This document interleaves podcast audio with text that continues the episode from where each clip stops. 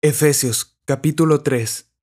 Por esta razón yo, Pablo, prisionero de Cristo Jesús por el bien de ustedes los gentiles, me arrodillo en oración. Sin duda se han enterado del plan de la gracia de Dios que Él me encomendó para ustedes, es decir, el misterio que me dio a conocer por revelación, como ya les escribí brevemente. Al leer esto, podrán darse cuenta de que comprendo el misterio de Cristo, ese misterio que en otras generaciones no se les dio a conocer a los seres humanos, ahora se les ha revelado por el Espíritu a los santos apóstoles y profetas de Dios. Es decir, que los gentiles son, junto con Israel, beneficiarios de la misma herencia, miembros de un mismo cuerpo y participantes igualmente de la promesa en Cristo Jesús mediante el Evangelio.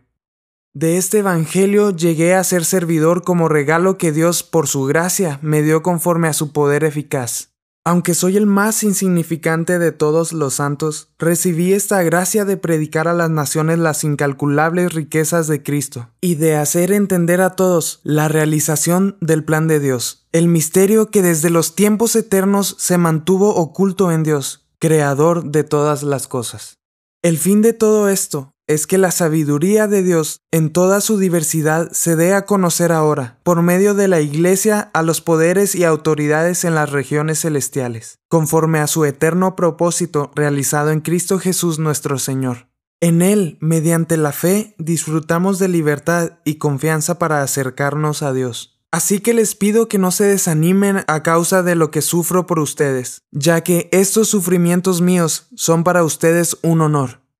Por esta razón me arrodillo delante del Padre, de quien recibe nombre toda familia, en el cielo y en la tierra. Le pido que, por medio del Espíritu y con el poder que procede de sus gloriosas riquezas, los fortalezca a ustedes en lo íntimo de su ser, para que por fe Cristo habite en sus corazones. Y pido que, arraigados y cimentados en amor, puedan comprender, junto con todos los santos, cuán ancho y largo, alto y profundo es el amor de Cristo en fin, que conozcan ese amor que sobrepasa nuestro conocimiento, para que sean llenos de la plenitud de Dios, al que puede hacer muchísimo más que todo lo que podamos imaginarnos o pedir por el poder que obra eficazmente en nosotros, a Él sea la gloria en la Iglesia y en Cristo Jesús por todas las generaciones, por los siglos de los siglos. Amén.